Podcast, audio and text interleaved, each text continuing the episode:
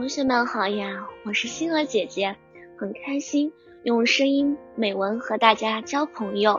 今天星儿姐姐将和大家分享的文章是《窃读记》。哎呦，老妈，我肚子疼，我去上厕所。我便以百米冲刺的速度回到书房，取出一本《西游记》，塞进衣服里，然后钻进厕所，一屁股坐在马桶上。迫不及待地打开书，津津有味地读起来。正在这时，我听见一阵熟悉的脚步声。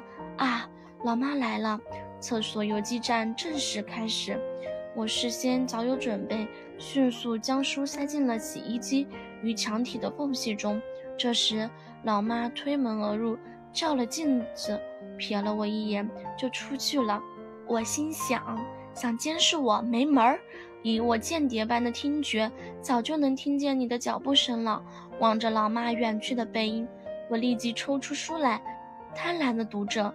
我很快乐，也很担心这种窃书的滋味。嗨，我是孙大圣，你赶紧把我师傅放了。我读得十分入迷，好像我就是孙悟空，站在沙土飞扬的大山里与妖怪做斗争。不知不觉，老妈已经站在我的身边了。冲着我的耳朵大喊道：“熊寒瑞小同学，赶紧给我出来学习！”说完，一把夺走了我心爱的《西游记》，拽起我回到了书。唉，为什么我窃读的计划总不成功啊？老天啊，我计划什么时候才能实现啊？